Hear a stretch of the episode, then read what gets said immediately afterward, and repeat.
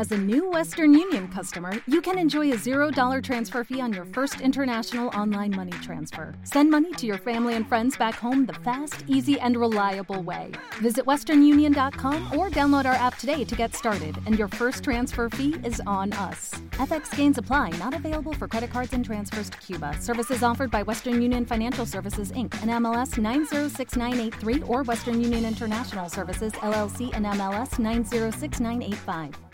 ¿Te preocupas por tu familia? Entonces, ¿por qué darles solo huevos ordinarios cuando pueden disfrutar de lo mejor? Eggland's Best, los únicos huevos con ese delicioso sabor fresco de granja, además de la mejor nutrición, como 6 veces más vitamina D, 10 veces más vitamina E y 25% menos de grasa saturada que los huevos regulares, además de muchos otros nutrientes importantes. Así que, dales los mejores huevos. Eggland's Best, mejor sabor, mejor nutrición, mejores huevos.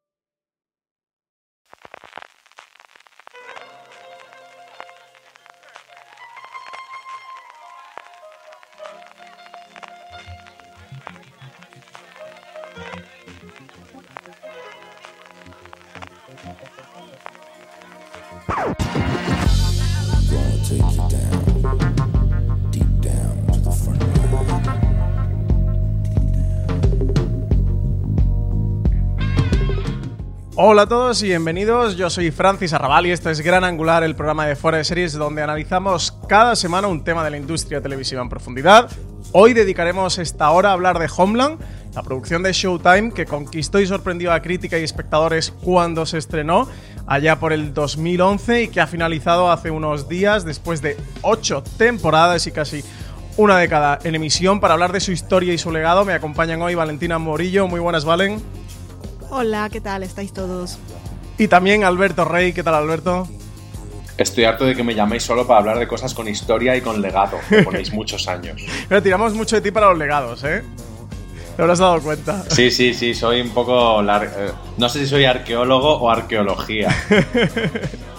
Bueno, vamos de lleno a este gran angular que esperemos que disfrutéis todos los que habéis estado viendo Homeland durante todas estas temporadas, casi 100 episodios que ha estado la serie en emisión en Showtime, o al menos los que estuvisteis durante las primeras temporadas. Yo creo que los seriefilos, al menos la primera, dos primeras, vio eh, casi todo el mundo. Y si no habéis visto nada, pues os vamos a contar un poquito la importancia de la serie, la historia de la televisión. Hablaremos al final con spoilers. yo creo que vamos a entrar en un poquito de spoilers sobre la última temporada y lo que ha ocurrido y el final, la despedida ya de, Carrie Mathison en nuestros corazones. Y bueno, para empezar sobre mm, a, hablar sobre ella, hablar sobre Homeland, contar, bueno, lo, adelantamos en la introducción, que la serie se estrenaba en Showtime en el otoño de 2011, el mismo año que, Shameless. Y cuando Dexter, Nursiyaki y Witch ya estaban terminando y en horas bajas, Valen, ¿cuál es el contexto en el que irrumpe Homeland en nuestra parrilla televisiva? Pues en cuanto a las series que había en aquel momento, eh, Showtime, como decías tú, eh, las series que tenía más longevas ya estaban terminando y no, y no en su mejor momento. Ya has mencionado Dexter, no hay nada más que decir. Eh, la cadena de cable que era la reina en 2011 era AMC, que tenía nada más y nada menos que Breaking Bad y Mad Men, así que dominaba siempre en los premios Emmy.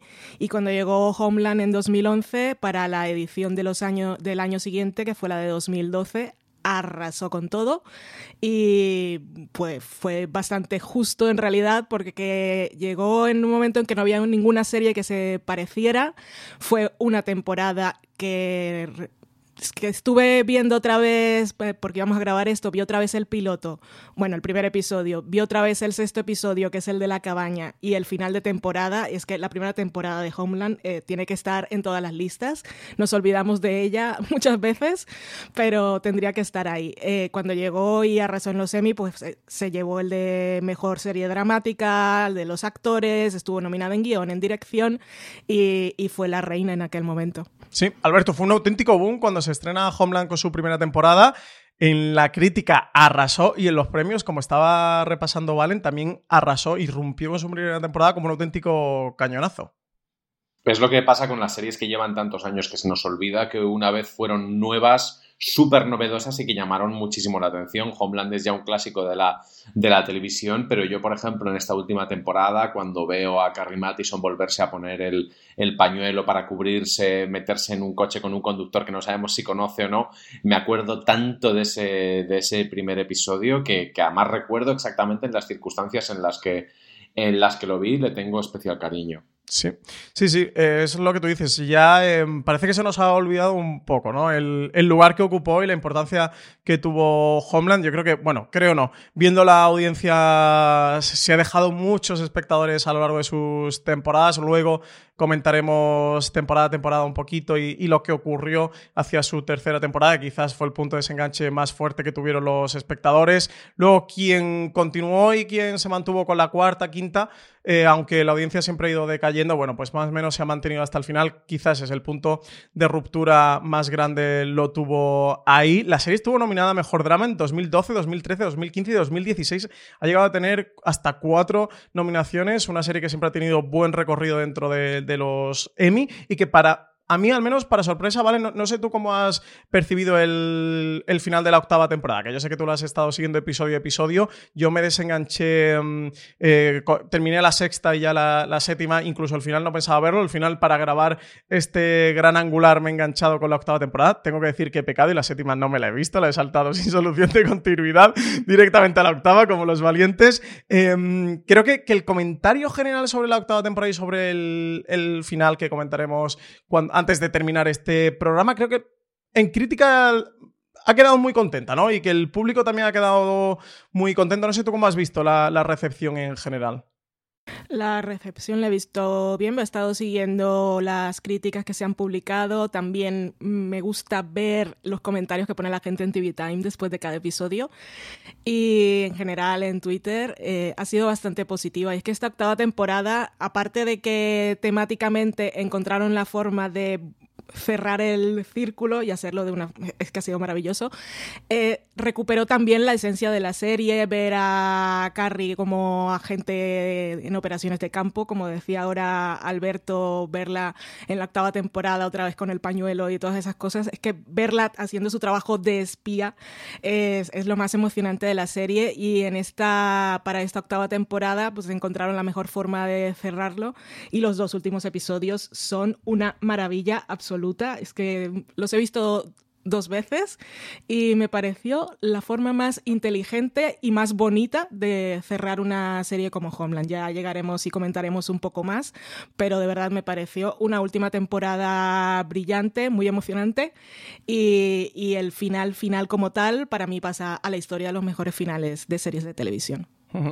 Pues vamos de lleno a repasar temporada a temporada la serie. Desde luego, bueno, yo creo que coincidimos, ¿no? Quizás la, la primera temporada mm, es la mejor de todos. Tenía, tú antes lo comentabas, ¿vale? Un piloto que es perfecto, es una temporada excepcional por todos lados, lleno de momentos y episodios memorables. Tenía ese final eh, taquicárdico como buena heredera de, mm, de, las series como, como 24, donde eh, parte de los productores eh, estaban aquí. Y, Alberto, eh, ¿Cómo viviste tú la primera temporada de esta serie creada por Howard Gordon y por Alex Gansa? Que, recordemos además que no lo hemos comentado, que partía de un remake o estaba basada en una serie israelí que, era Prisoners of War, que además, bueno, le ha hecho el homenaje dándole el título al último episodio de la serie, el cierre de la serie, se ha llamado igual que, que la serie que le dio origen a Homeland. En cualquier caso, Alberto, ¿cómo viste tú esta primera temporada?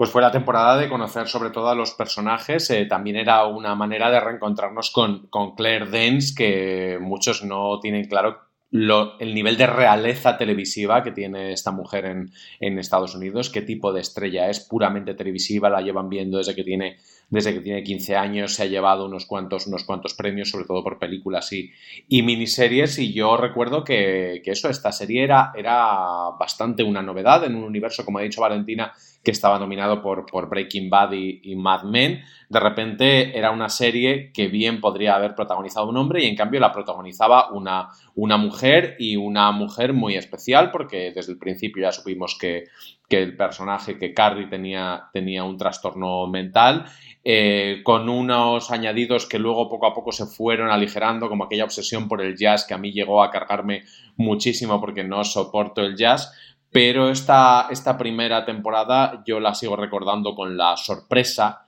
con los giros hoy, hoy, hoy, hoy, hoy, que los seguía teniendo ya, los tuvo desde el, desde el principio y con un conflicto que era el de la, el de la primera temporada que estaba muy pasado en los límites entre la digamos la seguridad nacional y la intimidad personal algo que curiosamente ahora estamos volviendo a ver mucho en nuestras vidas. Sí, total. Cuando se estrenó la, serie en octubre de 2011 ya estábamos en el primer mandato de, Obama. Además, coincidió temporalmente que poquitos meses antes, eh, Valen, fue cuando consiguieron dar con Osama Bin Laden y, y acaban con él en aquel complejo de Pakistán, un Estados Unidos que, bueno, que ya estaba intentando volver a una cierta transición, no sé, a la normalidad dentro del contexto político y de, la guerra abierta en, Afganistán. ¿Cómo viste tú aquella primera temporada? ¿Cuál fue tu primera reacción o recepción de, Homeland? Pues fue excitación. Es que em, Homeland llegó justamente 10 años después de lo del 11S.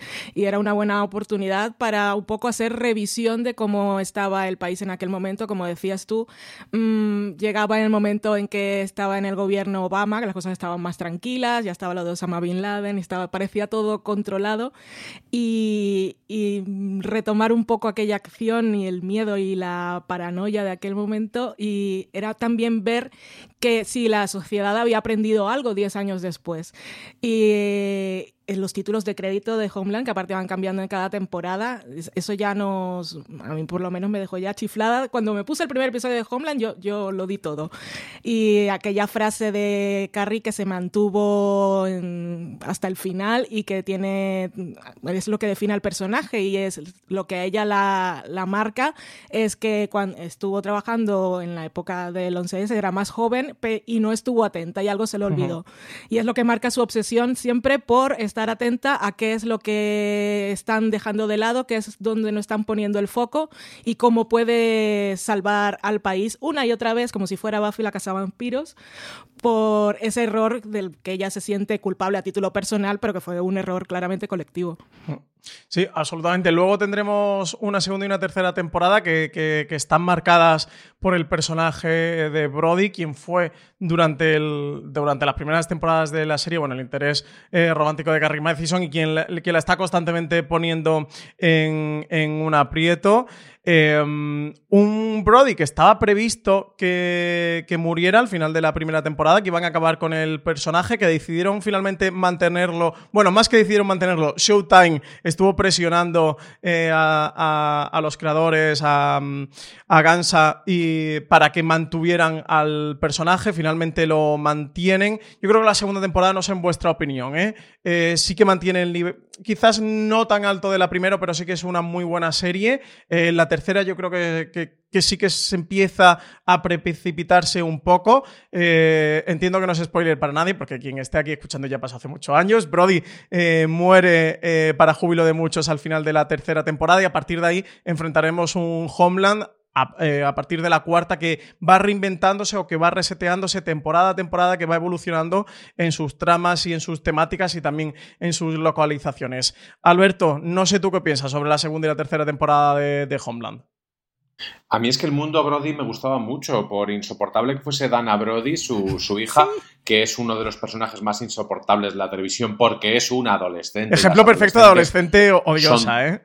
Todas insoportables, pero a mí el universo, sobre todo la pareja que hacía eh, con Jessica Brody, que era Morena Baccarin, cuando no sabíamos ni quién era, que hacía un papel precioso y que todos recordamos aquella escena de sexo no sexo de la primera temporada con, con Carrie siendo una, una a través de unas cámaras, era una cosa incomodísima, pero a mí es que el universo Brody me, me gustaba mucho, acordémonos que que la serie fantaseaba con, con, un, con una conversión, no conversión a, a, las líneas enemigas de este, de este personaje, que es precisamente con lo que están cerrando el círculo en la, en la última temporada, pero en este caso con la propia, con la propia Carrie. O sea, la serie al principio era una especie de high concept muy, muy débil, porque era una serie al final de acción y de, y de política y de intriga, y al final ha resultado ser una serie mucho más, eso, mucho más high, high, high concept, perdón, de lo que creíamos, porque repite las las, o sea, hace un espejo en esta última temporada de muchas cosas de las que de muchas cosas que vimos en la primera. Desgraciadamente eh, nos quedamos sin Brody, pero también nos quedamos sin, sin, Jessica, sin Dana y sin el niño, que no, sé, no me acuerdo ni de cómo se llama porque tenía cero importancia. Pero yo no las recuerdo como malas temporadas. A mí también es verdad que yo soy fan y que los fans de Homeland tenemos una cosa muy particular y es que no nos reconocemos como fans locos y eso se ve mucho en los comentarios de esta última temporada. Magistral, maravilla, lo máximo. Pero somos un poco fans locos como los de Supernatural o, Kimmy Schmidt. Vale. yo quería decir una cosa. Primero, eh, Morena Baccarin la conocíamos los que vimos Firefly, o sea que no era una desconocida, eso, que eso me ha dolido un poco. Yo eh, Firefly la vi después de Homeland y dije, ay, mira, Morena Baccarin. yo la descubrí eh, después. ¿Sabes que salía también en la trama de Dan al Insoportable? El Timothy Chalamet era el, el No recordaba que Timothy Chalamet estaba aquí. ¿En serio? Aparecía en Homeland. Madre Pero bueno, eso no era lo importante. ¿Cómo hemos cambiado? en la segunda temporada, el episodio aquel de infarto, que es el del interrogatorio, que se llama QA. Es, es que fue el primer episodio, por cierto, que dirigió. Es un nombre que seguro os habéis quedado, igual no lo habéis memorizado, pero lo habéis visto. Os diré exactamente 25 veces, que son. Homeland tiene casi 100 episodios, pues 25 episodios los ha dirigido Leslie Linka Glatter, esta mujer maravillosa. ese fue su primer episodio y a partir de ahí dirigió cuatro episodios en cada temporada, en todos el final. Los finales de temporada de Homeland sabéis que son un espectáculo y bueno, recordemos a, esta, a esta gran persona, mujer, señora, no sé cómo debo referirme a ella. Eh, es una de las grandes de la tele, sí, Leslie Sí, sí, ha trabajado en todas partes. Y bueno, Homeland nos demuestra, al contrario de Juego de Tronos, que las mujeres pueden dirigir grandes episodios y los episodios de acción de esta señora son una fantasía. Pero bueno, lo que quería decir, segunda temporada, bien, la tercera temporada yo sí la recuerdo como un sufrimiento. Yo sé que mucha gente abandonó la serie en ese momento, sobre todo por la trama de Venezuela y que fue, el arranque de la temporada de la tercera con los primeros episodios y demás, aquella misión de rescate de Carrie. Luego el final, muy bien, saltos temporales, embarazo y muerte y destrucción para Brody, que ya era la hora, aunque lo seguimos viendo después en alucinaciones y en otros momentos. Pero bien, ah, lo que quería decir era que tiene gracia que los jefes de Showtime hayan querido mantener a Brody después de ver cómo había funcionado la primera temporada, lo maravilloso actor que es, y la química que tenía con Carrie, que eso era explosivo, porque ah, en un principio ellos no querían Damian Lewis fue la propuesta de, de, los showrunners y Showtime no quería porque decían que parecía el típico actor que no, que no pasa más allá de una serie de dos temporadas, porque lo recordaban por live. Ellos querían actores como Kyle Chandler o Ryan Phillip. Estoy pensando, Ryan Phillip como Brody, Homeland, un desastre. Y otra cosa curiosa, no, no sé, esto igual lo habéis leído en algún momento, pero puede que se os haya olvidado. A quien querían para que interpretara el personaje de Carrie era Halle Berry. Madre mía, esta parte no la sabía. Hay, loco, hay un universo paralelo en el que hay una Homeland basura maravillosa con Ryan Phillip y Halle Berry, que probablemente estaría también, que habría una cosa que se habría una cosa que se mantendría y es que si la persona que más episodios ha dirigido de Homeland es, Leslie Linka Glatter, que es difícil de pronunciar el nombre de esta mujer, ¿eh? pero la segunda persona que más episodios ha dirigido de la serie es la pesada, la intensa de Michael Cuesta, que siempre le dan las cosas en las que la gente se mira mucho y hay mucha flor seca y ni con esas ha podido cargarse el ritmazo de las, de las temporadas de Homeland. Eso es, es importante, ¿eh? porque, porque muchas series de este estilo ahora probablemente tendrían el mismo director durante, durante hmm. casi toda la temporada y en cambio en Homeland ha habido muchos, muchos directores y esto también les honra. Ninguno está dirigido ni por Claire Dance, ni por Damien Lewis, ni por Mandy Patinkin. Lo podrían haber pedido y tanto que lo podrían haber pedido. Sí, especialmente Claire Dance que que ha tenido tanta involucración dentro de la serie y, estaba además como productora, ¿no? Claire Dance llegó a ser productora. Claire Dance era la que ponían como ejemplo los productores de...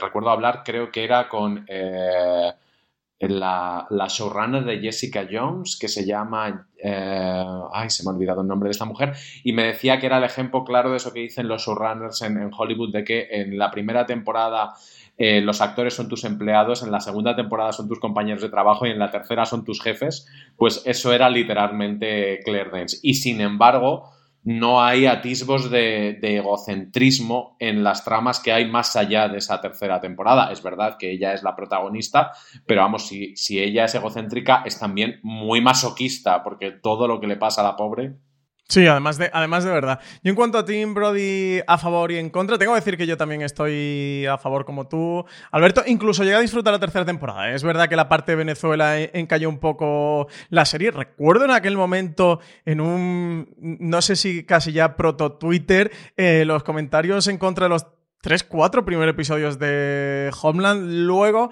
creo que a partir del quinto, sexto, séptimo remonta bastante la serie. Al final tuvimos esa imagen de Brody colgado de una grúa que es una imagen absolutamente eh, terrorífica y todavía la tengo clavada en mi memoria televisiva. Y a partir de aquí, eh, Homeland, eso, lo adelantamos antes, empieza en una serie de mm, reinvenciones temporada tras temporada, donde la serie va evolucionando mucho. Tenemos una cuarta temporada Valen, que está marcada por Pakistán. Tenemos a Carrie, que se está recuperando de cómo ha acabado su historia eh, con Brody, que la mandan como jefa de estación en, Kabul, con base allí en, Afganistán, donde está supervisando aquellos ataques con, con drones y donde empezamos a ver la guerra con drones. Aquí teníamos a este talibán que era Hakani, que se convierte en ese gran villano de la temporada y para mí tiene uno de los mejores episodios de toda la serie, que es 13 horas en Islamabad, era el décimo episodio de los 12 que tuvo aquella cuarta temporada, porque recordemos que Homeland ha tenido 12 episodios por cada una de las temporadas, un formato un poco extraño que no suele ser habitual en televisión, que siempre se quedan en 8 o 10 normalmente, y esta tenía 12. Em, para mí una de mis temporadas favoritas, ¿vale? No sé para ti la cuarta temporada. Volví a ver, eh, he visto varios episodios otra vez aprovechando eh, que íbamos a grabar esto y lo que me ha dado ganas de ver toda la serie otra vez, incluso la tercera temporada con todo lo que la odio o lo mal que la recuerdo.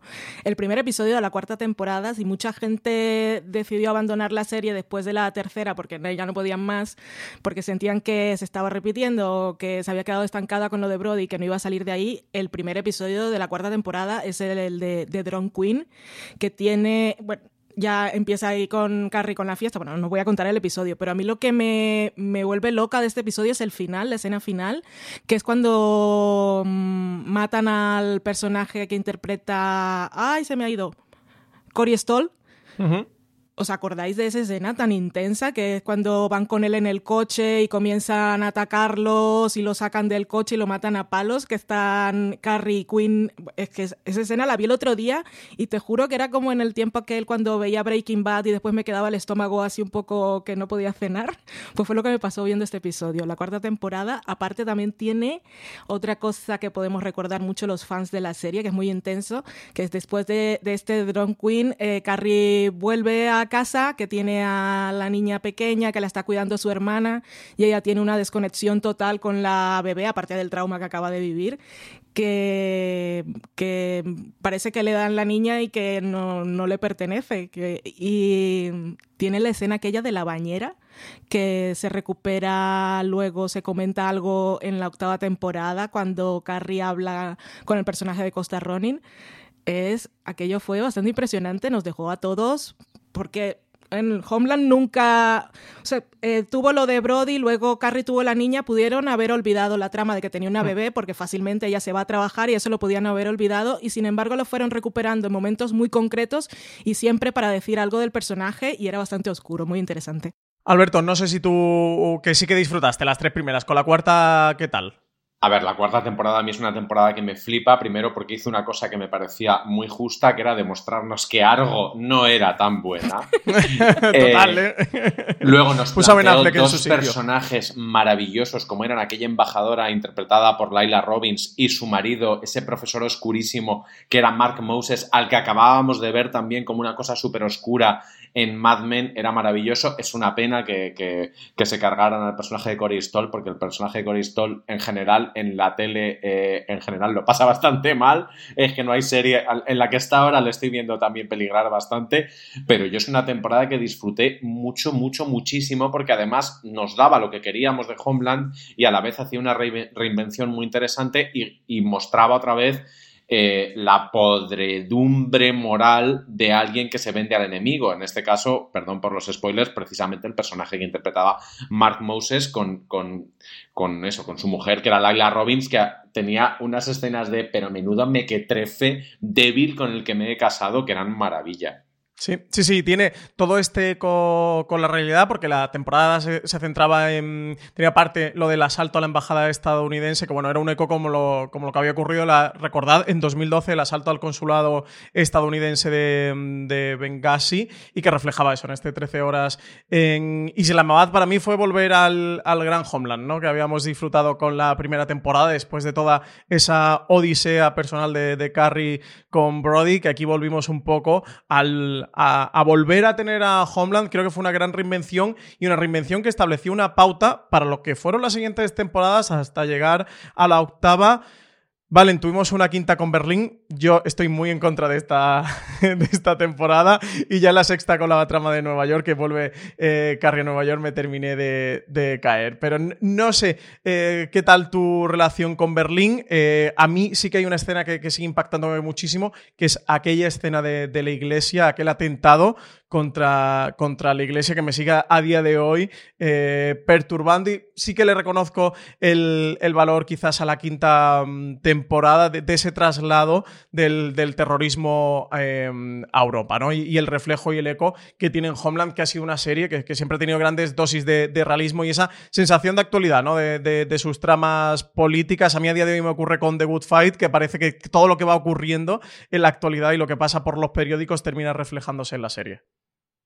Esa quinta temporada tampoco es mi preferida, em, pero como todas las temporadas de Homeland, eh, siempre tiene momentos que son muy emocionantes. Decías tú el de la iglesia, los episodios hacia el final de la temporada también están muy bien. Y esa quinta temporada, que lo que la marca principalmente es el, eh, la vigilancia extrema a la que estamos, bueno, lo que estamos viviendo ahora, pero en aquel momento ellos se anticiparon también un poco en lo del realismo que comentabas. Eh, Gansa siempre ha hablado que ellos antes de, igual no lo hicieron en la primera temporada, pero a partir de la tercera, la cuarta, antes de empezar a rodar y de ponerse con los guiones, se hacen como un, un congreso, una conferencia anual que organizan ellos con los actores y a la que invitan a, pues, a personas de, la inteligencia, de la inteligencia, pues de la CIA, de los departamentos oficiales del Estado y para esa quinta temporada les tenían una sorpresa y es que tuvieron a Edward Snowden a través de Skype como uno de los consultores eh, que les fue diciendo cosas. Eh, esto lo que hacían básicamente es hablar de qué es lo que está pasando en el mundo, qué es lo hacia dónde vamos y por dónde podemos enfocar la temporada y por eso siempre resultaba todo tan realista y se anticipaban a tantos hechos. Alberto, ¿tú Berlín sí o no?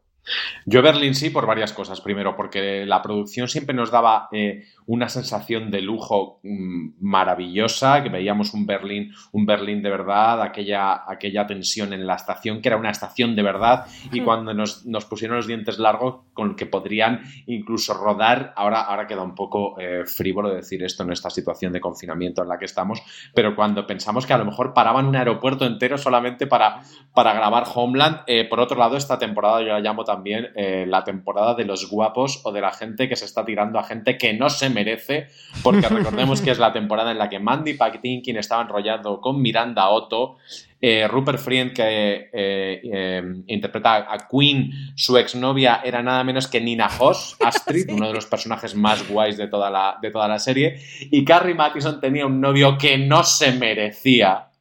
Y además en esta temporada también pasaba una cosa muy, muy televisiva que llevaba pasando ya desde la temporada anterior, que es conocer a Franny, la hija de... Aquí ya estamos a calzón quitado y con spoilers, la hija que ha tenido Carrie con Brody, que era una elección de casting brutal, porque cada vez que veías a esa niña, veías a Brody en los ojos de aquella, incluso cuando era un, cuando era un bebé, y eso era pura televisión. Ahí no había, no hay novela, no hay literatura que consiga transmitirte eso, porque la primera vez que la veías decías, es que es Brody.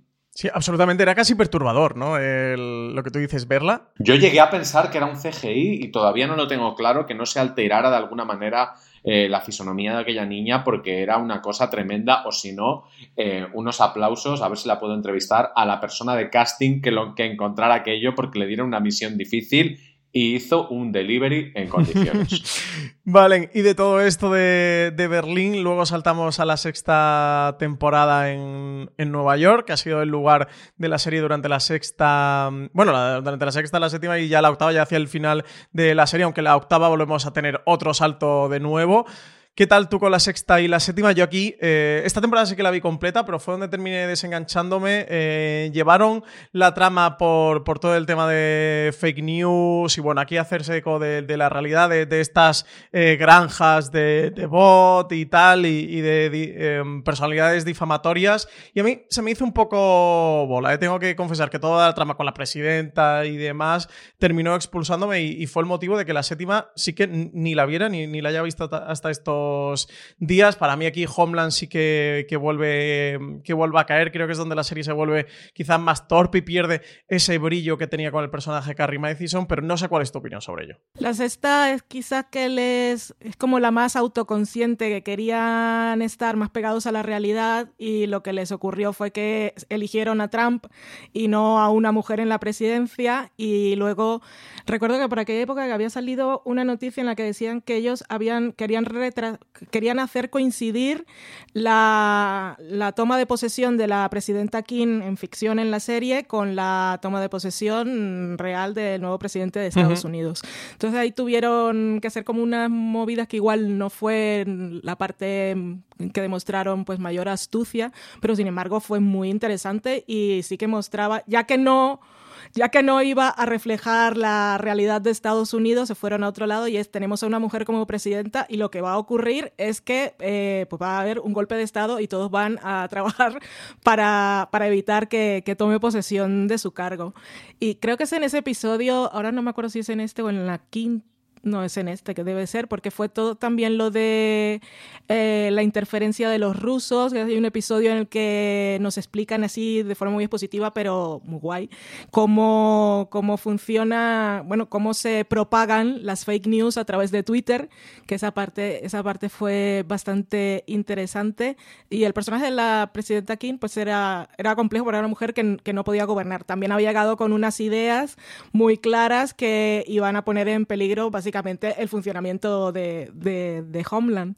Pero pues tiene sus momentos y eh, una vez más el final de temporada pues de infarto.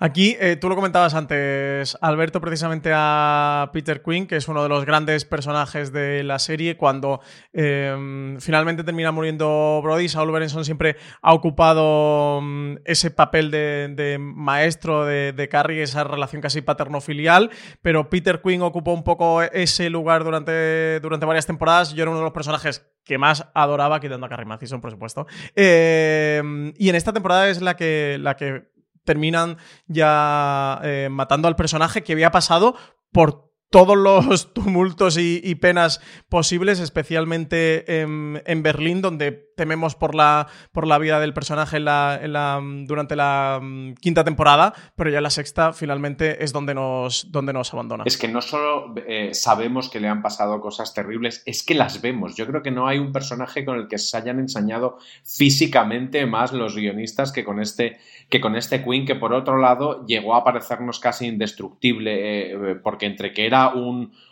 estaba entrenado prácticamente como si fuera un robot, era casi un Terminator, y que su humanidad eh, es que ni siquiera con Nina Hoss se, en, una, en, una, historia eh, la que tienen de amor y, nostalgia preciosa, y ni siquiera ahí consiguen ablandarlo del todo, eh, era lógico que antes o después tendría que desaparecer porque ya eh, estaríamos entrando ya en el mundo Watchmen y que es una persona inmortal y que es el Doctor Manhattan. Eh, yo fíjate que no, le, que no le eché de menos cuando, cuando se fue porque me iba gustando otra, otra gente por el, por el camino y porque es verdad que hasta que no me demostraron que realmente estaban dispuestos a quitárselo de en medio, porque Rupert Friend, por otro lado, es un actor con una carrera extrañísima, ha estado como seis o siete veces a punto de dar el campanazo, pero campanazos tipo James Bond y, y Marvels locos y nunca lo ha, lo ha conseguido y claro, la serie se resentía también de sus, de sus intentos de convertirse en una superestrella de acción por su, por su cuenta. Yo no le, no le eché de menos, pero lo pasé fatal. Y en esta temporada lo que disfrutaba mucho es con esa Elizabeth Marvel e interpretando a la, a la presidenta que sabe sabía hacerle el punto a veces casi escándalo de, esa presidenta un poco chanante a veces, otras veces... ¿Y no se echaba eso para atrás dentro del ecosistema de Homeland? Porque a mí era lo que más me rechinaba durante esta,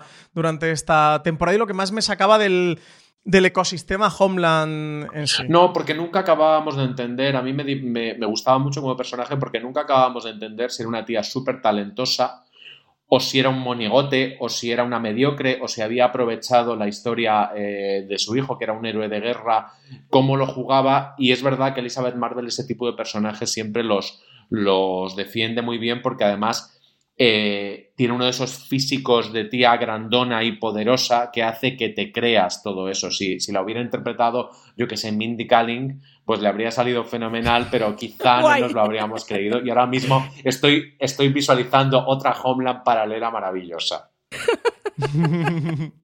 Valen, de Queen, el que yo quería decir, y comentaba Alberto que habíamos, lo habíamos visto sufrir mucho en la serie o, todo lo que le había pasado, y es que estaba recordando en la quinta temporada, cuando están con todo lo de descubrir dónde va a ser el atentado, que él está en coma y eh, son Carrie y Sol los que lo ponen en sufrimiento extremo porque lo intentan despertar, bueno, lo despiertan. Sí, a riesgo de la muerte del propio eh, personaje. Y después, pues ya vemos cómo regresa pues, bastante, con bastantes problemas físicos eh, y, psicológicos, que lo vemos ya ahí todo perdido en la sexta temporada, que yo creo que la serie también aprovechó para hacer algo que igual querían intentar hacer de alguna forma en la primera temporada con Brody, que es mostrar pues cómo regresan los veteranos de guerra con trauma, pero como Brody tenía una historia principal que era muy diferente, aprovecharon con eh, con el aprovecharon al personaje de Queen para, para mostrarla, bueno, una realidad un poco exagerada porque ha pasado por, por cosas bastante diferentes, pero es un poco como quedan, pues, básicamente como desechos y desamparados y con un montón de secuelas de todo tipo las personas que le envían a, pues, a luchar las guerras por la seguridad nacional. Y además es que esas escenas, como la de cuando despiertan a a Queen. Nos recuerda de vez en cuando la serie, y en eso hace muy bien porque se arriesga mucho, constantemente nos recuerdan que es una serie que trata sobre si el fin justifica los medios. En esta última temporada luego, luego eh, lo desarrollaré si queréis, pero literalmente dicen las palabras salvar el mundo constantemente.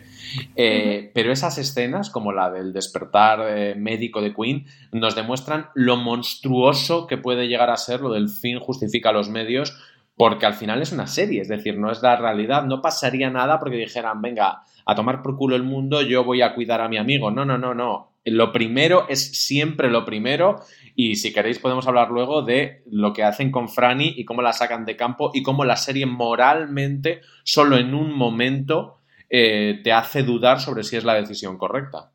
Sí, a mí lo que más me interesa del personaje de, Queen y que más me gustaba era porque era como el intento de Homeland. Tú antes decías, el, de todos los intentos que tuvo el eh, Rupert Friend por convertirse en esa estrella de, acción y realmente dentro de Homeland ocupaba casi un papel de... Era una especie de Jason Bourne llevado muy a la realidad. Tenía hasta su amnesia traumática y todo esto. O sea, por todos estos caminos eh, llevan al personaje. Tiene ese desenlace fatal como entiendo o entendemos, ¿no? Que ocurrirá con todo este tipo de personajes, lo que tú decías, Valen, que al final eh, hacen estas acciones por el Estado de dudosa moralidad y donde el, donde el Estado entra dentro de sus cloacas para, para combatir todo lo, que, todo lo que necesita. A mí es un personaje, eso me, gustó mucho y sé que quería reivindicarlo un poquito en este gran angular porque quizás, no lo sé, con el paso de las temporadas se nos ha podido quedar un poquito más atrás. Valen, yo que no vi la séptima, ¿qué tal? ¿Qué nos cuenta? ¿Y, ¿qué, qué te resultó? Pues la séptima temporada hace una cosa que la serie no venía haciendo ya desde las tres primeras y es continuar una trama, porque la cuarta, la quinta y la sexta fueron esas reinvenciones de las que veníamos hablando, pero en la séptima continuamos con la historia de la presidenta Kim y, y qué es lo que va a pasar. Pero nos prepara muy bien para la octava temporada, ya que te la has saltado. Si me hubieses preguntado, Francis, te habría dicho que vieses al menos el último episodio porque, porque está muy bien. Sí, sé que hacen de enlace, ¿no? Eh, sí, que he leído por ahí, me, me, me, he reventado un poquito lo que ocurre por la séptima, sí que sabía que, que, era una trama que continuaba, por eso decidí no verla, porque no me, no me enganchó demasiado en la anterior, pero bueno, sí, sí que sirve de puente. Bueno, lo puedes contar, yo creo que todo el mundo que está aquí se ha visto Homeland o, o más o menos o se lo va a ver. No, la séptima temporada pues lo, mejora hacia el final y la, perdón, eh, Costa Ronin, que yo he tenido una relación complicada con el personaje en la octava temporada, pero no a nivel narrativo, sino precisamente lo contrario, porque me he puesto en plan chipper, como si tuviera 15 años, que a mí me gusta cuando me pongo en esos momentos, y cada vez que, se, que aparecía con Carrie, eh, pues yo estaba maravilloso, yo quiero ver este spin-off y que se vayan de aventuras por el mundo en la octava temporada, y, y, yo, yo lo vivía mucho. Además, es un buen spin-off, ¿eh? Ojo, cuidado. Además, en la octava temporada eh, hicieron algo muy guay porque terminaron varios episodios en que siempre acababa con ellos. El cliffhanger era, pues se reúnen, se unen, se van, y aquella, aquella toda esta parte de, de, mitad de la octava temporada me gustó mucho con ellos dos. Y bueno, en esa séptima temporada lo conocemos y eh, está, también, está también muy marcada por la actualidad política de Estados Unidos, porque seguimos con lo de la interferencia rusa. Y, eh, ah, es en esta donde ocurre, creo, lo de la, es en esta, lo que había dicho antes de Twitter y cómo se movían las fake news eh, a partir de cuentas falsas es en la séptima temporada. Me acabo de acordar. Pero la sexta también lo cuentan, porque yo la sexta lo vi sí que tienen toda Sí, pero es que en esta hay un episodio concreto en el que Sol contrata a unas personas para eh, a, un, a, un, experto para que le ayude a determinar de dónde, de dónde están saliendo las noticias que una vez más están eh, intentando acabar con, con la presidenta. Y, y es por aquí porque es con el personaje el que está involucrado, el personaje de, que ahora no me acuerdo el nombre, pero esa, igual te acuerdas tú, Alberto, que es a la que van a salvar, a rescatar en la misión en la última temporada, que es cuando al final eh, Costa Ronin, que tampoco me acuerdo cómo se llama el personaje, luego lo busco, ¿eh? eh tiene, tiene un nombre imposible de pronunciar. Yo no sé si, si atreverme a algo así como Jevgeny Gromov o algo así. Pues yo le llamo Gromov, que es, el apellido, pero es Jevgeny o Jevgeny o algo así. No sé, Alberto, si tú tienes más conocimiento de ruso que yo pero No, hasta ahí no llego, pues hasta ahí no llego. Pero es Jeff Gainey, porque lo dicen mucho. Jeff Gainey, ¿no? En, esa, en ese final de la séptima temporada es que Carrie con una de sus pelucas, las pelucas de Homeland no son como las de The Americans y se nota un montón, pero bueno, eh, hacen ahí pues todo una farsa para que consigan sacar a... se llama Sandrine la actriz, creo, eh, pero no me acuerdo del personaje. Simón eh, Martín. Sandrine Hall era Simón Martín. Eso es, Simón. Pues que se llevan a Simón a Estados Unidos para que declare de que, bueno, explican toda la trama y, y Jeff Kenny se queda con Carrie, que tiene la tortura que le hace a ella, te cuento a ti, Francis, ya que tú no la has visto, es la tiene retenida y le dice que si no acepta hacer lo que él le dice, que es básicamente tirar por tierra lo que ha dicho el personaje de Simón, eh, pues la va a tener retenida y le va a quitar la, su medicación. Con, y Carrie pues rechaza y ahora habrás visto en el primer... Y entroncamos con la octava, claro. Sí. Justo. Habrás visto el estado en el que estaba. Justo. Eh, ¿Qué os pareció a vosotros la séptima? Alberto, tú sí que estás dentro. Yo estoy, yo estoy súper. A ver, yo estoy súper dentro de Hopland siempre. Llega un momento que cuando llevas viendo una serie tanto tiempo es lo que hay. Es como algunos amigos que ya ni te caen bien, pero están ahí desde siempre. así que te los tienes que. Ya llegados a este punto, ¿no? Tienes que comer. Ya tiramos para es verdad que también, luego hablaremos la última temporada, pero yo con perspectiva sí que no, no soy tan no la celebro tanto, entiendo lo que es y creo que es un regalo para los fans. De esta temporada me flipaba el personaje precisamente de Sandrine Hall, eh, Simon Martin, porque era súper, súper glamuroso y casi te, colocaba en un mundo en un mundo James Bond, que por cierto, como a mí me, me contratáis para que diga estas cosas, eh, a Rupert Friend lo que le pasó es que le, le, comió la tostada la payasa de Luke Evans, ¿sabes? En la mayoría de, los proyectos, así que comprendemos que, el pobre estuviera, estuviera jodido. También te digo, entre Luke Evans y Rupert Friend, entiendo que le comiera la tostada a Luke Evans, ¿eh? Mira, ahí, tengo mis dudas. Eh, sí. En esta temporada, además, es cuando. Es una cosa que estamos pasando mucho, mucho por alto, que es la relación de Carrie Mathison con su enfermedad y sobre todo con la medicación. Eh, en cada temporada se ha hecho algún tipo de alusión a la, medicación, incluyendo aquella trama de cuando le cambian las pastillas, que creo que es de las cosas más crueles y que más mal rollo han dado que he visto yo nunca en, televisión. Y, en estas últimas temporadas ya la relación con su hermana, en una que era siniestra porque la hermana era a la vez su madre, su enemiga, su niñera, lo era, lo era todo. Eh, tiene también mucho que ver con las, con las pastillas, porque no hay que, hay que tener siempre en cuenta que a Carrie le dan muchas oportunidades para quedarse en su casa tranquilamente, cuidando a su niña, cobrando un buen sueldo y súper bien medicada y súper feliz, y es ella la que dice que no. Si queréis, hablamos un poquito. Bueno, vamos a terminar la octava temporada y hablamos de, Carrie Mathison y también el retrato de la bipolaridad, que, creo que ha tenido voces a favor y en contra casi a la par, aunque mayoritariamente creo que ha estado a favor, pero hablamos un poquito em, sobre ella y sobre todo el recorrido de su personaje. Eh, Alberto, la octava temporada nos encontramos, bueno, esta trama ya final. Yo coincido contigo, creo que es una, una temporada. Y si alguien ha hecho como yo que se despegó durante la serie a lo de algunas temporadas. Recomendaría verla. Si nos está escuchando eso y aún no la ha visto, creo que sí que es una temporada muy homenaje, que, cierra muy bien todo lo que nos han contado. Sobre también tiene este vicio, mal defecto o falta de buenas series y nuevos proyectos de estirar mucho las series que le funcionan. Yo creo que con perspectiva Homeland la ha estirado más de la cuenta, aunque bueno, con esta mecánica sí que supo reinventarse y, han sabido seguir contándonos cosas nuevas y dándonos eh, más tramas a los fans que nos interesaban esta octava temporada me ha gustado mucho, creo que es un gran cierre. Ahora hablaremos del final también de, esos últimos eh, episodios, de esos dos últimos episodios tan, tan emotivos y todas las connotaciones que tienen y ese punto que nos deja con ese saltito temporal que, que nos meten. Alberto, tenemos la octava temporada donde Carrie de nuevo intenta evitar una auténtica debacle para los Estados Unidos. Eh, intenta evitar esa guerra que, se puede producir entre Estados Unidos y, Pakistán, aunque le cueste, bueno, el mayor sacrificio, ¿no? El sacrificio final para Carrie Mathison, porque al final, al menos para nosotros, va a ser su, va a ser su sacrificio final. Pero sobre todo es que es un cierre de círculo. Hay muchas cosas que la, que la conectan con la primera temporada. Hay muchas cosas también que cuando te dedicas a ver, a ver muchas series y ves mucho los hilos también. Aquí se han, se han quitado muchos personajes que puedan ser, eh, digamos que, sustento emocional para el espectador, de manera que los sacas en el momento en el momento que más te conviene, completamente a favor, porque yo creo que la ficción está para eso.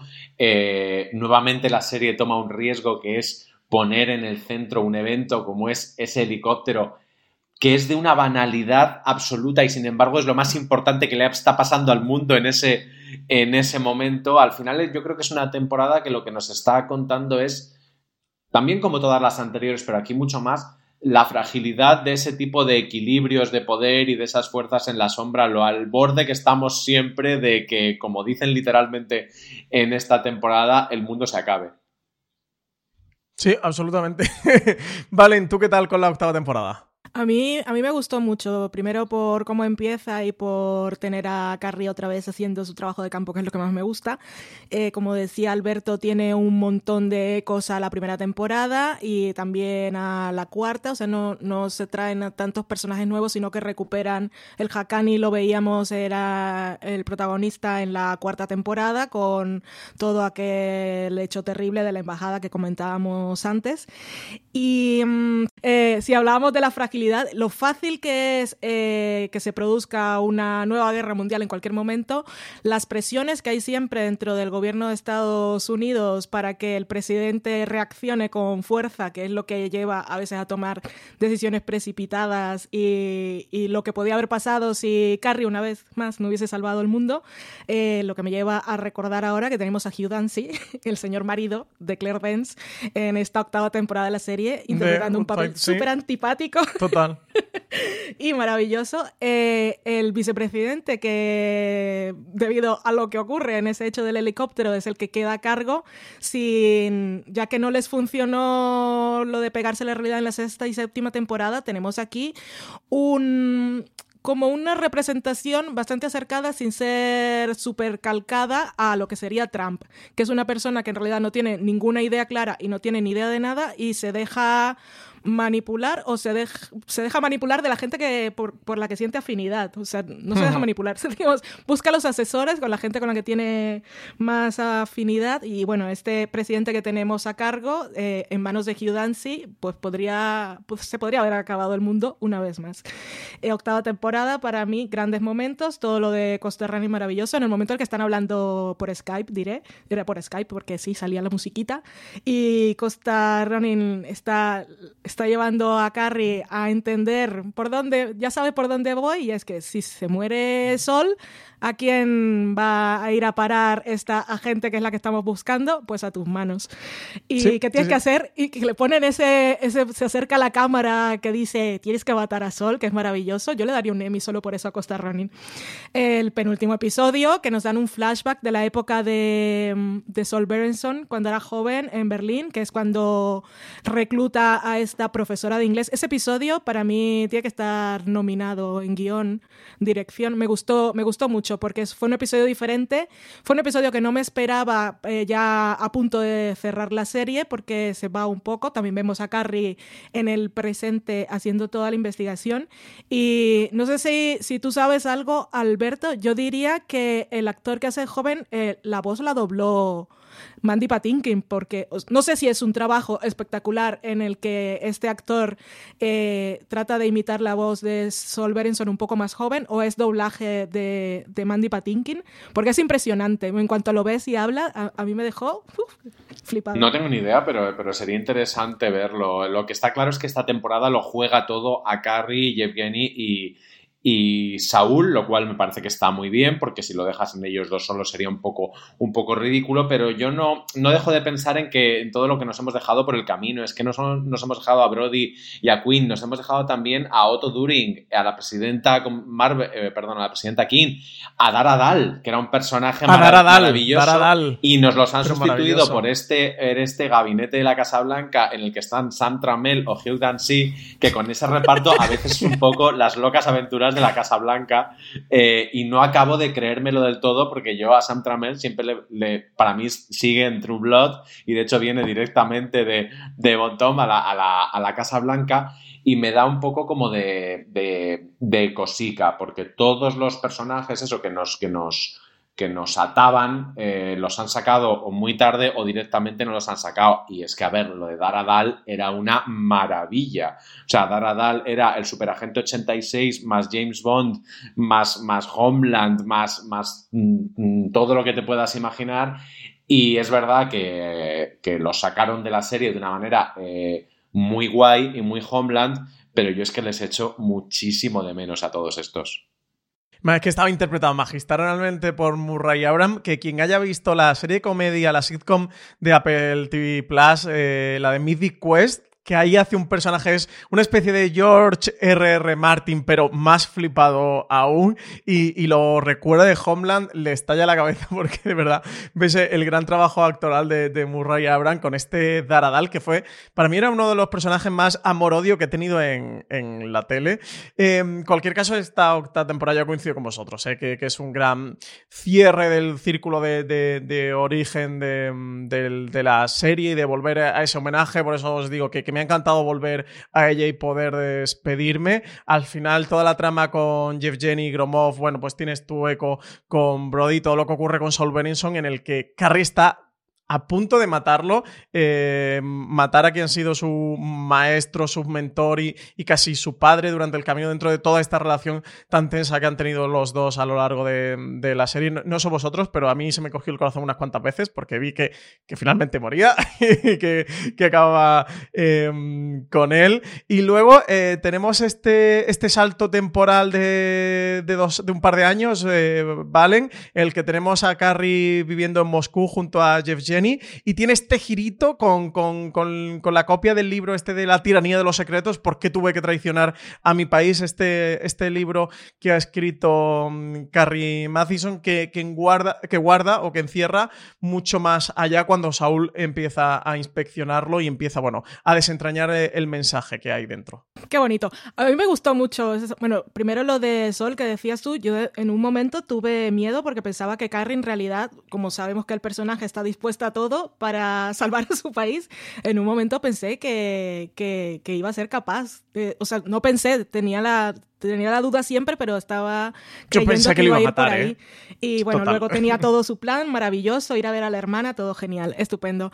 Eh, el salto temporal. Eh, me encantó. Eh, tuvimos, fue una excusa lo del libro para que Carrie volviera a tener otra vez su pared llena de, de cosas de persona que está investigando con sus hilos, los sus diagramas esto que se montaban los corchopanes ahí en, el, en, la pared. Que por cierto, perdona, Valen, pero Alberto, eh, tenemos concierto de jazz, ¿eh? fíjate si vuelta a los orígenes, que, hay un conciertito de jazz y tal. Eso, acordémonos de que de, de aquella parodia del Saturday Night Live de Anne Hathaway eh, con la pared de corcho de, de Carrie Mathison. Sí. Pero bueno, em, el salto temporal lo tenemos ahí. A verla, verla con Jeff Gurney me pareció un win para Carrie Matinson. Se está sacrificando por se está sacrificando porque ha dejado su país atrás. Eh, ha renunciado definitivamente a su hija, que va a crecer pensando que su, su madre es una traidora. Pero mientras tanto, y todos los riesgos que está tomando, pues está con Costa Ronin, lo cual me parece bien. O sea, ahí se ha asegurado una parte de su sacrificio, que está guay. El concierto de jazz. Ver a, a Carrie Tan guapa, tan contenta. Em, cuando está ahí en el concierto y ya vemos que está pasando algo más de lo que pensábamos, que se queda mirando a una chica que está a la izquierda y ella sale y está el intercambio de cosas y luego vemos a Sol por allí.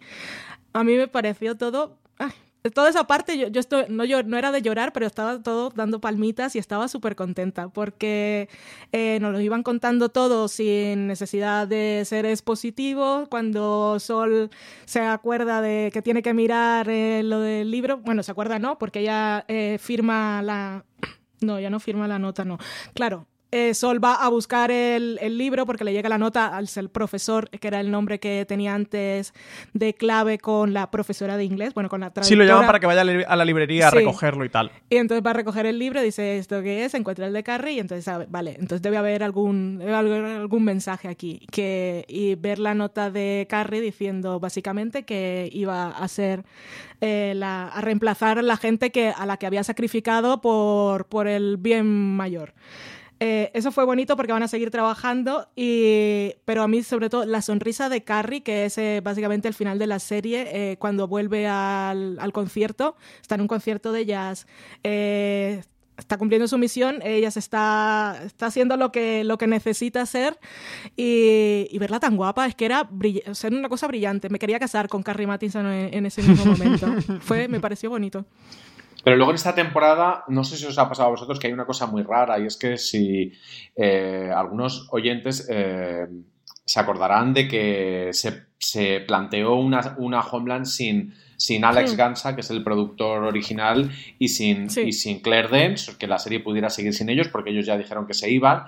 Y esto yo no lo tenía claro hasta que vi el personaje de esa nueva gente interpretada por Andrea Deck que crees que va a ser un poco la que va a recoger el testigo de Carrie y luego es un personaje que es la nada más absoluta. O sea, es un personaje pivote porque además la actriz tampoco tiene especial, especial carisma, es verdad que la utilizan cuando, cuando hace falta, pero yo literalmente creí que iba a ser una temporada de entrega del testigo, porque al principio era, era muy atractivo ver cómo había una nueva Carrie y la otra le iba dando, le iba enseñando las, los modos sin darle todas las toda la información, porque otra cosa no, pero Carrie en eso es zorra como ella sola, o sea, no lo cuenta todo nunca y a estas alturas parece hay una cosa que es muy divertida en Homeland, que Homeland es un mundo sin Homeland, en el que la gente no ha visto Homeland, con lo cual eh, no, no se imagina los, los resortes que puede tener alguien o lo que se están guardando en la, en la manga. Pero ahí me pareció que la, que la temporada es un poco rara. O sea, que es como que abre una cosa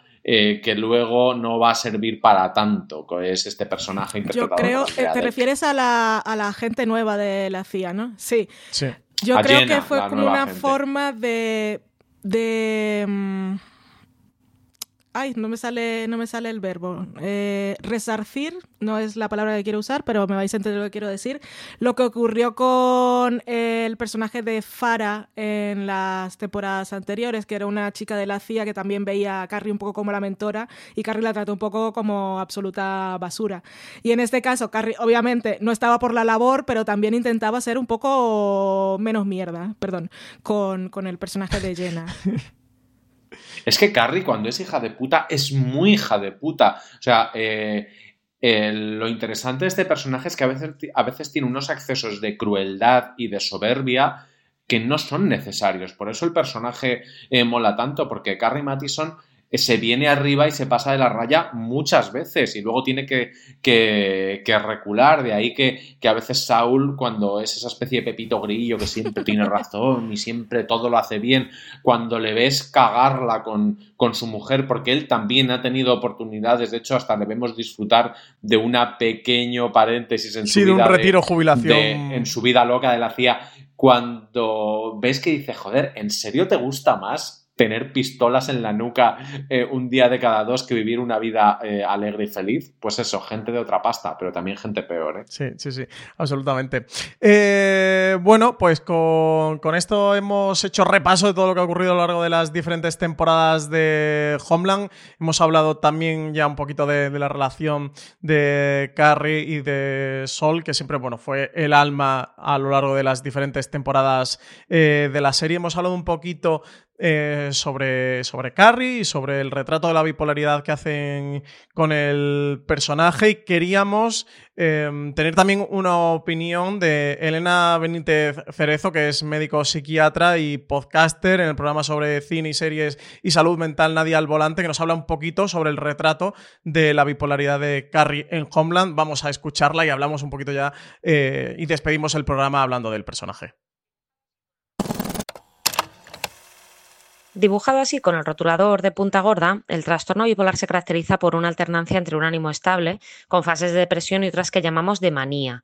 En la mayor parte de series, cuando se habla de bipolar, se nos presenta un personaje que en el mismo día pasa de estar hundido en la miseria a radiante y eufórico en un periquete, y eso no es tener un trastorno bipolar. En primer lugar, por los tiempos. Un cuadro maníaco depresivo no aparecen súbitamente, sino que son procesos que llevan cierto tiempo y las fases duran eh, como mínimo una semana en la manía y al menos dos en la depresión. Y el segundo es que yo veo esta representación típica de series y pienso, vale, entiendo que la depresión es mala, pero ¿y la manía? Porque este tipo está que lo tira, mira tú qué suerte. Y aunque hay grados con formas menores que sí se pueden parecer a eso, el trastorno bipolar va mucho más allá de estar triste o contento. Igual que en la depresión todo se ralentiza, en la manía podríamos decir que el cerebro se acelera, que perdemos los filtros y los ánimos se exaltan. Así en la primera temporada de Homeland, y, vaya por delante que yo solo he visto las dos primeras, vemos como Carrie Mathison en un proceso de días o semanas va cambiando su estado de ánimo. Cada vez está más acelerada, con una energía excesiva hasta el punto de no necesitar dormir, pasa de estar desinhibida a irritable, agitada, angustiada, de mal humor. Pese a que es una profesional brillante y con gran acierto en sus análisis, empieza a encontrar relaciones un tanto extrañas entre los acontecimientos, elaborando muchos planes que no llega a concretar y teorías cada vez más rocambolescas, a veces incluso basadas en una especie de revelaciones. Es decir, empieza a presentar síntomas psicóticos. Finalmente, las señales de un comportamiento gravemente desorganizado. Apenas come, descuida por completo su higiene personal y pasa todo el día absorta en sus elucubraciones, lo cual hace sospechar a Saul Berenson, quien confirma sus temores al entrar en casa de Carrie. Lo que aquí nos interpreta magistralmente además Claire Danes parece una fase maníaca con síntomas psicóticos, que sería la forma más grave de este cuadro. Además, al inicio de la serie se menciona que Carrie tomaba clozapina, que es un fármaco que empleamos en pacientes con síntomas psicóticos, de modo que probablemente probablemente ya habría tenido episodios previos similares. Y la principal causa de recaídas es precisamente el abandono del tratamiento y también las situaciones de estrés mantenido, dándose ambos en este caso. Obviamente también hay bastantes inexactitudes y meteduras de gamba de los guionistas, especialmente la imagen tan equivocada que se da de la terapia electroconvulsiva. Pero bueno, hay que entender que esto es ficción y tampoco voy a ponerme tiquismiquis. No vaya a ser que no me inviten más afuera de series.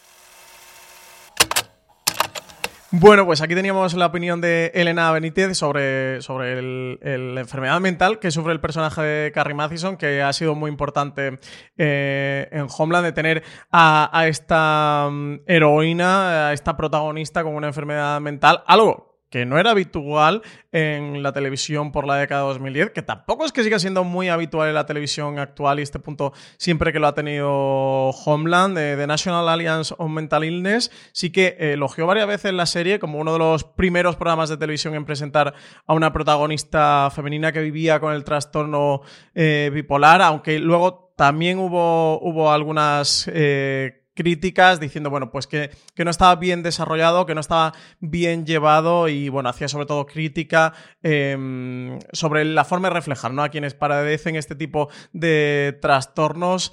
Alberto, no sé tú cómo has visto el reflejo de la enfermedad en, en Carrie, pero desde luego muy importante, ¿no? Creo que como visibilización porque siempre le ha aportado una capa a, a, Carrie, nos ha contado algo más sobre el personaje y siempre le han dado eh, su lugar y creo que tiene especial importancia ¿no? al final o en el recorrido de la séptima temporada, aunque yo me la he saltado, eh, y ya al final con esta octava. Es que claro, si, lo, si lanzas la piedra no puedes esconder la mano y ellos no lo han hecho. Pues supongo que es mejor hacer las cosas como este retrato de la bipolaridad o, como lo queramos llamar, como nos ha dicho nuestra experta, eh, es mejor hacerlo regular que no, que no hacerlo. Por otro lado, la serie eh, desde el principio ha sido muy honesta con el tipo de, tratamiento que tienen estos enfermos, que es, que es médico, que es farmacológico y es una cosa que la, que la las series y la ficción en general norteamericana, siendo un país y sobre todo una ciudad como dos ciudades como Nueva York y Los Ángeles, que, su combustible son los, ansiolíticos, los antidepresivos, los antipsicóticos, sale muy poquito. O sea, incluso series como The Leftovers, donde estaría todo el mundo en la realidad puestísimo hasta arriba de, de no aparece nada y aquí en cambio sí que, sí que sale. Y además deciden hacerlo bien y no colocarle la típica figura de poder que es el terapeuta, que cada vez que entra un terapeuta en una serie, la serie se convierte en otra cosa eh, completamente. Y en mi Homeland paralela donde si hay terapeuta es John Malkovich porque mi Homeland paralela es carísima. Pero es una cosa que sería perfectamente viable porque además son personajes que a los guionistas les encanta les encanta escribir.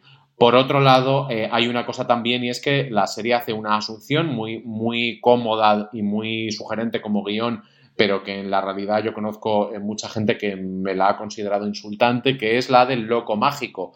Cuando Carrie se medica, eh, le baja también la creatividad, la productividad y esa capacidad de hacer eh, hilos locos y de, y de, hacer conexiones locas entre eventos, personas y acontecimientos que en un 90% de los casos no acertaba, pero cuando acertaba era, te juntaban el retrato de la bipolaridad con unos deus ex máquina de puta madre porque venían del talento sobrenatural de Carrie.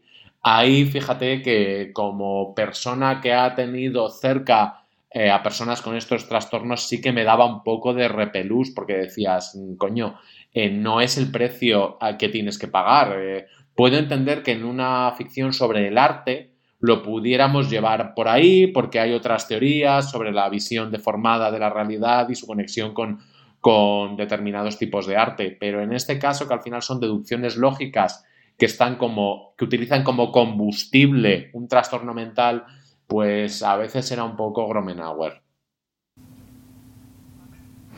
Eh, bueno, ya, lo habéis comentado casi todo. Lo más importante es eso, que cuando se estrenó la serie en 2011 no se hablaba de estos temas, no se hablaba claramente y desde luego no era la protagonista y la heroína o el protagonista o héroe de una serie tan popular y tan exitosa el que pudiera estar haciendo el retrato de, una enfermedad mental. Em, claramente, como ha dicho Alberto, sí tiene sus problemas cuando se asume que, o cuando la serie plantea de alguna manera que en el momento en el que Carrie deja de tomar la medicación adquiere una especie de superpoder o una intuición un poco más desarrollada que la medicación le está privando de eso pero mm, a pesar de, que algunas veces lo hayan podido usar como un recurso narrativo, a pesar de que algunas veces lo hayan podido usar para que viera a Brody otra vez en una alucinación, em, eh, creo que la serie sí ha sido de alguna manera, decía Alberto, honesta, pero también responsable, no igual que con la hija, no es una cosa que, de la que se ha olvidado de repente en alguna temporada. En todas las temporadas ha tenido algún tipo de peso, ya sea porque deja la medicación, porque la cambia, porque en un momento decide no tomarla para precisamente acceder a esa intuición súper desarrollada. Pero la serie también deja claro que cuando Carrie no está con la medicación, eh, se está poniendo en peligro ella y a los demás. O sea, no es que cuando si deja de tomarla va a ser mejor persona. O sea, Carrie y la serie son conscientes de que ella tiene un desequilibrio químico que tiene que tratar con la ayuda de, las drogas farmacéuticas. Y em, yo creo que ha sido algo que han llevado de principio hasta el final. También se ha usado, se ha mostrado la, la, la otra par, la otra cara de la moneda y es cómo tener un, trastorno como la bipolaridad o cualquier tipo de enfermedad mental sigue teniendo un estigma y para Carrie siempre lo usaban para mm, era lo que creo que era parte de, del argumento de la hermana cuando le iban a quitar la custodia de la niña. O sea que es algo que siempre también se ha usado en su contra, era lo que ha usado Jeff Genny, que hizo cuando, cuando quería manipularla, pues quitarle las drogas. Ha sido una cosa bastante, a pesar de los fallos que haya podido tener, yo creo que la serie lo ha llevado lo mejor que ha podido sin ser eh, esta característica de Carrie el aspecto principal de la serie. Absolutamente. Alberto, ya para ir acabando este gran angular, que, ya hemos sobrepasado un poquito ampliamente la hora y María Santonja, la, guardiana de las esencias de los podcasts de fuera de serie. Ya, os digo yo que a mí me va a empapelar, eh, como a Carrie Mathison la hacía. Alberto, ¿cómo recordaremos a Homeland y qué posibilidades le, le ves de cara a los Emmy 2020? No le veo demasiadas posibilidades de cara a los semis porque no les veo demasiadas posibilidades ahora mismo a los semis mismos. Así que no vamos a hablar de, premios. Es muy probable que ella sea nominada por, porque además primero lo merece y segundo es realeza de, la televisión y hay que hacerlo. Eh, yo esta serie no la voy a recordar como, como una serie súper política y con tramas que se me olvidarán probablemente, pero creo que me acordaré toda mi vida de, ese momento en el que Carrie y Brody se conocen y de alguna manera la serie te cuenta con esa primera mirada, ese primer encuentro, que ese va a ser un amor condenado, que, eso va a acabar mal, pero que es absolutamente inevitable que estas dos personas se crucen y se quieran y se odien y, y se destruyan, con ese episodio en el que todo eh, no sabemos si va hacia la destrucción o hacia un mundo idílico, que era aquel de la cabaña.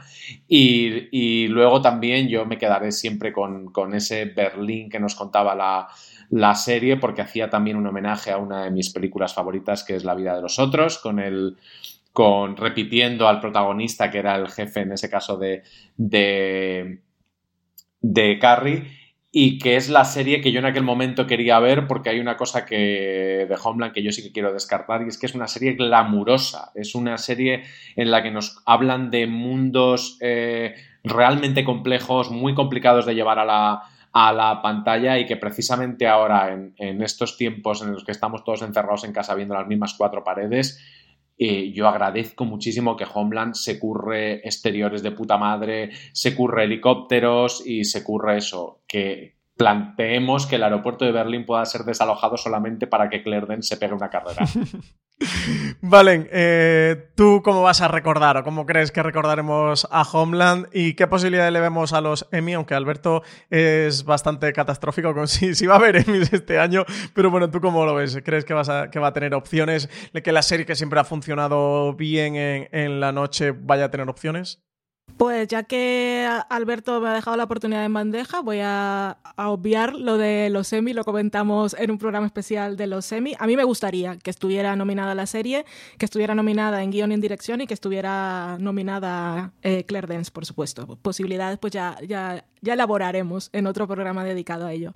La serie la voy a recordar, decía Alberto que no la va a recordar como una serie de intriga política ni todo esto. Yo lo voy a recordar, sí, como una serie que supo plantear temas de política exterior y, nacional de Estados Unidos de forma muy compleja y anticiparse a muchas cosas que estaban ocurriendo a nivel internacional, pero que supo hacer eso sin dejar de ser nunca un thriller eh, psicológico, emocionante, muy entretenido y con escenas y momentos de acción y de tensión que a mí se me han quedado en la mente.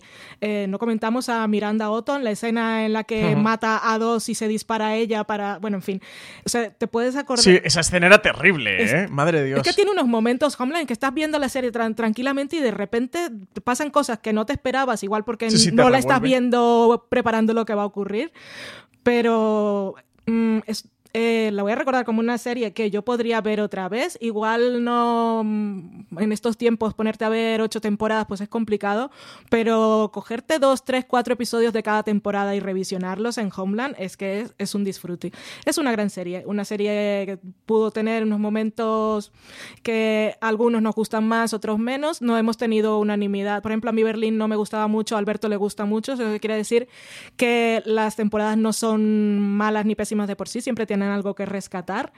Mm, y Claire Dance, una, una estrella. Es un personaje que se ha merecido, queda para la historia como una de las grandes heroínas de la televisión, de principio a fin, un personaje complejo.